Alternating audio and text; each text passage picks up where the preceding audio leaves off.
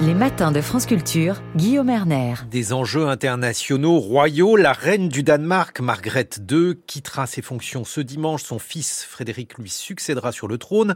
La dernière reine d'Europe, très populaire dans le pays, a annoncé son abdication lors de son discours du 31 décembre, marquant la fin des 52 ans de règne. Quel est le rôle de la monarchie dans le pays et quelle ère se referme avec elle? Bonjour Frédéric Harry. Bonjour. Vous êtes maîtresse de conférences en études nordiques à la Sorbonne. Cette abdication était complètement inattendue. Pourquoi a-t-elle décidé de se retirer? Alors effectivement, c'était une abdication qui était euh, inattendue puisque la reine Margrethe II avait dit de nombreuses fois qu'elle abdiquerait pas. Compliqué à dire. Et oui, surtout à cette heure-là. Et, euh, et, le 31 décembre, donc lors de son euh, traditionnel discours, elle annonce qu'elle va quitter euh, ses fonctions. Alors les raisons qui ont été mises en avant, ce sont des raisons de santé, parce que la reine a subi une opération du dos qui était assez lourde l'année dernière. Et elle est depuis euh, assez handicapée, elle marche avec une canne, etc. Donc, compte tenu de la situation, elle annonce le 31 décembre son abdication. 52 ans de règne, c'est très long. Je ne vais pas vous demander de résumer ce qu'elle a fait pendant ces 52 ans, mais qu'est-ce qui a marqué eh, avec elle euh, au Danemark? Alors, euh, la reine monte sur le trône à un moment euh, assez particulier de l'histoire danoise, puisque ça correspond au moment où le Danemark fait son entrée dans la communauté européenne. un sujet qui a était assez débattue en fait à cette époque-là au Danemark. Et euh, la reine a assisté en fait à toute cette évolution de la société danoise hein, à la fois euh, dans ses réussites mais aussi dans ses contradictions dans ses tensions. Euh, les problèmes enfin la montée par exemple de l'extrême droite hein, au début des années 2000 la question aussi des attentats. Euh, les, les tensions aussi qui ont pu naître autour des mouvements euh, féministes alors c'était un peu plus tard dans les années 70 donc c'est une reine qui a vraiment vu toutes les évolutions de la société danoise depuis depuis le début des années 1970. C'est une reine féministe?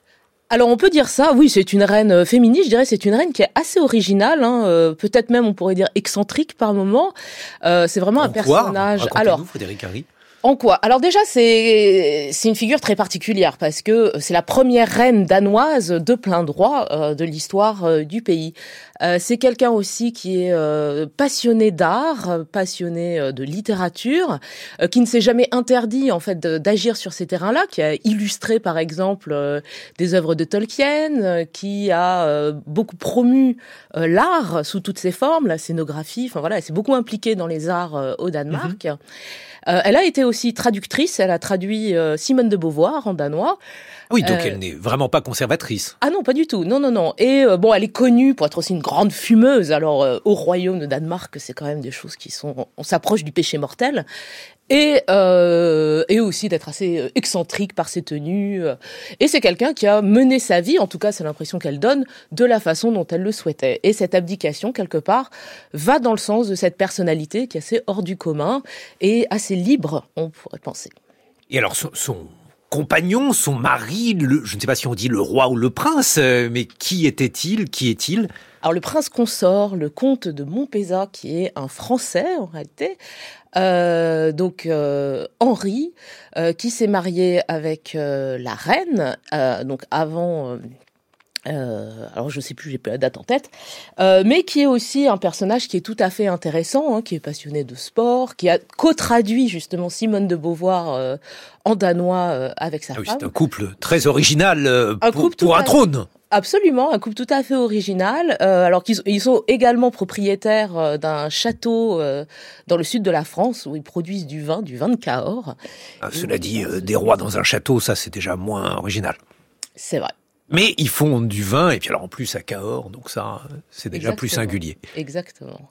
Et donc, euh, son rôle au, Danemark, euh, on parle d'une monarchie, quel est le, rôle précis de, de, cette reine si on la compare à d'autres monarques euh, Par exemple, bien sûr, on songe à la Grande-Bretagne. Alors c'est un rôle euh, qui est tout à fait symbolique et représentatif, enfin qui, est symbolique mais qui n'est pas non plus, euh, qui ne repose pas sur rien. C'est-à-dire que euh, la reine ou le roi au Danemark n'a pas de fonction politique. Ils vont signer les lois, ils vont rencontrer le gouvernement, notamment le premier ministre et le ministre des Affaires étrangères très régulièrement. mais au-delà de ça, ce sont des personnes qui n'ont aucune fonction politique, qui ne prennent jamais position sur les questions, sur les questions politique. Il y a une seule fois, enfin, de, à ma connaissance, hein, où la reine danoise a commencé à avoir des positions qui pouvaient paraître un peu plus politiques, c'était sur les débats sur l'immigration. Euh, mais c'est la seule fois où elle s'est autorisée en fait. Qu'a-t-elle dit euh, Alors elle allait plutôt dans le sens d'une euh, d'une restriction de l'immigration, une critique en fait d'une société qui avait peut-être qui avait peut-être été trop ouverte, qui n'avait pas été suffisamment claire sur ce qu'impliquait une immigration au Danemark, les implications culturelles. mais c'est la seule fois où elle s'est véritablement autorisée à avoir à dire quelque chose, de politiquement marqué. Donc sa fonction, elle est essentiellement euh, symbolique et elle incarne en fait l'unité de la nation, euh, une unité qui, perd, enfin, qui va au-delà justement de ces variations politiques, de ces changements de mandature. Donc, euh, d'une euh, et euh, donc une personne qui incarne cette communauté danoise et qui l'a fait durer dans le temps. alors quand est-ce que cette monarchie est devenue une monarchie constitutionnelle? Comment s'est déroulée la, transformation, Frédéric Harry? Alors la transformation, elle est très intéressante. Hein, c'est l'aspect, je dirais, très intéressant de la de l'histoire de la monarchie danoise. le passage à la monarchie constitutionnelle, en fait, il va se faire au milieu du 19e siècle, dans la lignée du printemps des peuples. les revendications qu'on a pu voir dans d'autres pays arrive aussi au Danemark à un moment où la monarchie absolue, hein, qui est le système qui est en place depuis 1660, arrive un peu en fin de course et euh, s'élance une marche euh, sur le vers le château. Euh, on a un roi euh, qui donc Christian VIII qui meurt en 1848, donc je veux dire qui meurt vraiment au mauvais moment, on pourrait penser, mais qui avait commencé à écouter en fait les revendications du peuple. Et lui succède un roi qui est tout à fait intéressant, qui s'appelle Frédéric VII, parce que vous savez qu'au Danemark les rois s'appellent soit Christian, soit Frédéric, et les reines s'appellent Margrethe. C'est pas très très compliqué. Et donc Frédéric VII euh, qui était absolument pas une personnalité qu'on imaginait devenir euh, roi, une grande personnalité politique, hein, quelqu'un qui était pas très hmm. intéressé par ces questions-là, euh, décide en fait d'accompagner ces revendications et laisse une assemblée constituante en fait euh, euh doter le Danemark d'une nouvelle constitution. Et donc en 1849, le Danemark met officiellement fin à la monarchie absolue et rentre dans la monarchie constitutionnelle. Donc on pourrait dire c'est une, une, révolution, on est vraiment dans un changement de paradigme total, mais qui s'effectue de façon extrêmement euh, pacifique et sans effusion de sang. Et alors aujourd'hui, donc, on a bien compris qu'on avait affaire à une reine certes importante, mais euh, à l'importance malgré tout avant tout symbolique. Comment s'inscrit-elle dans le paysage euh, politique danois? Quel est-il aujourd'hui?